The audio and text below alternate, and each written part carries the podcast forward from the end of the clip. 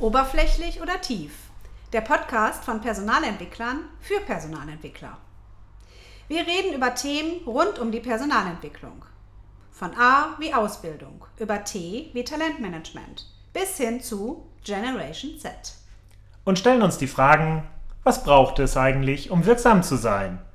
Traditionell oder eher aktuell? Zielführend oder aktionistisch? Gestaltend oder reaktiv? Halt oberflächlich oder tief? Ich bin Simone Thomsen. Und ich bin Kai Bölle.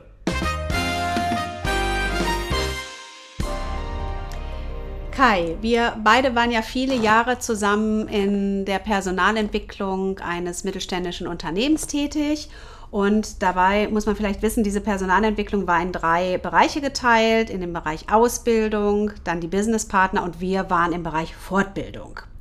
Und heute begleiten wir ja Personalentwicklung anderer Unternehmen, anderer Branchen bei all ihren Themen. Und ein Thema ist ja das Thema Positionierung. Und was hältst du denn davon, wenn wir mal so ein bisschen aus dem Nähkästchen plaudern, wie wir uns damals eigentlich positioniert haben in der Personalentwicklung? Hm, das können wir eigentlich ganz gut mal machen. Und vor allem möchte ich dabei aber am Anfang fast schon sagen, Positionierung ist ja das, was dann passiert. Ähm, weil man, und das ging uns ja auch so, weil wir irgendwie festgestellt haben, hier gibt es sehr, sehr, sehr, sehr viel. Ein ganz, ganz tolles Angebot, nur wofür stehen wir eigentlich? Also eine Unzufriedenheit mit, Mensch, wir machen so viel, hier gibt es wahnsinnig viele Sachen, aber wofür stehen wir eigentlich? Ähm, und wir uns dann überlegt haben, wofür wollen wir denn stehen und wo wollen wir hin? Und das, was dann passiert ist, ist ja eben eine Neupositionierung. Und da können wir gerne, lass uns mal drauf schauen, weil das wird mich selber nochmal rückblickend interessieren. Wie haben wir das eigentlich geschafft? Mhm, genau. Also am Anfang würde ich sagen, haben wir uns erstmal so ein bisschen fokussiert auf das bestehende Fortbildungsangebot ähm, des Unternehmens. Und dann haben wir geguckt, so was ist zielführend und wirksam noch weiterhin, was auch nicht. Und wir haben tatsächlich gestrichen. Wir haben ganz, ganz schön viel gestrichen, mhm. weil es waren ähm, in erster Linie Seminare und Seminare haben ja eher so den Charakter von, ähm, man bekommt was geliefert, aber unser Anspruch war ja, wir wollen Workshops, wir wollen die Teilnehmer aktiv einbinden. Also da haben wir schon drauf geguckt und was gestrichen. Ähm, dann gab es sehr, sehr viel fachliche Seminare. Ähm, da haben wir auch geguckt, okay, braucht es vielleicht äh, da eine Anpassung oder können wir da auch was streichen? Und es gab ja fast nur für den Bereich Vertrieb ähm, Seminare. Der Betrieb war noch ausgenommen. Also wir haben erstmal fokussiert, gestrichen und geguckt, was nehmen wir mit in die neue Welt und bra was braucht es vielleicht auch neu. Mhm. Ich glaube, was wir auch von Anfang an gemacht haben, ist darüber geredet, also erzählt. Was treibt uns um? Wo wollen wir hin? Wieso machen wir gerade die Dinge? Und haben das erstmal innerhalb der Abteilung immer kommuniziert ähm, eben auch an die eigene Führungskraft, an die übergeordnete Führungskraft, die das ja durchaus auch immer dann also recht schnell unterstützt haben. Aber wir haben immer kommuniziert, kommuniziert, kommuniziert. Und wenn ich das nochmal so rückblickend über den ganzen Prozess schaue, dann ist es ein wesentlicher Baustein der Positionierung, immer zu erzählen, wofür stehe ich, wofür stehe ich, was ist jetzt anders. Klassisches Change Management.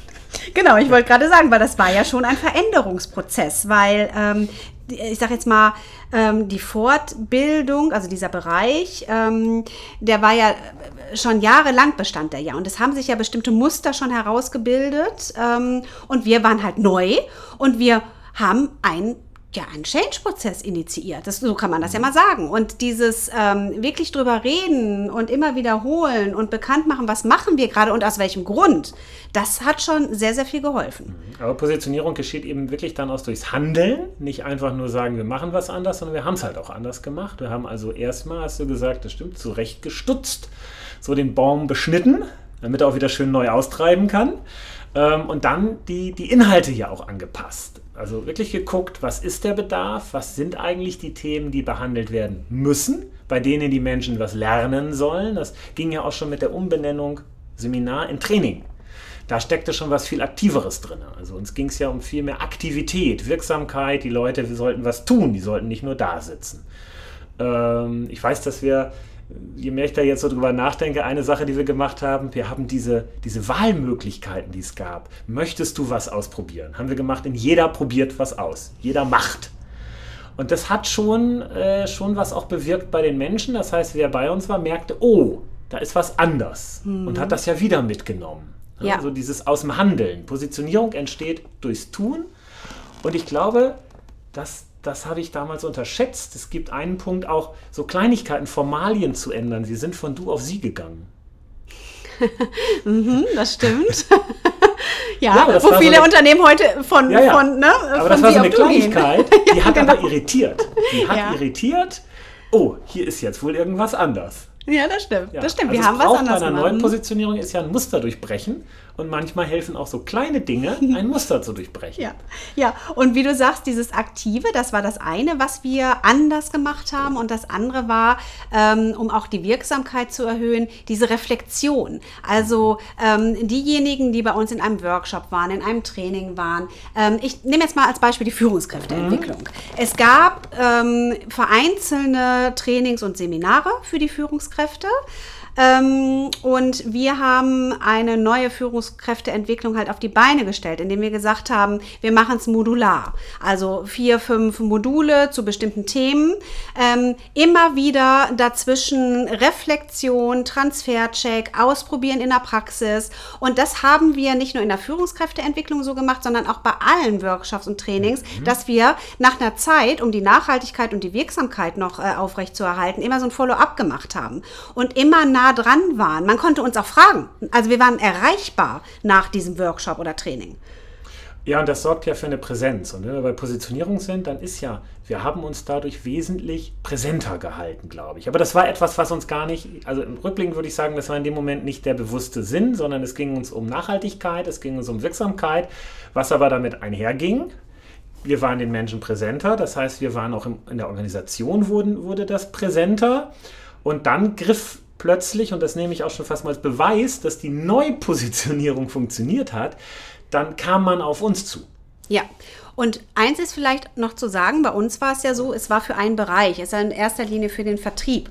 Und uns war es ja ganz, ganz wichtig, ganzheitlich zu denken.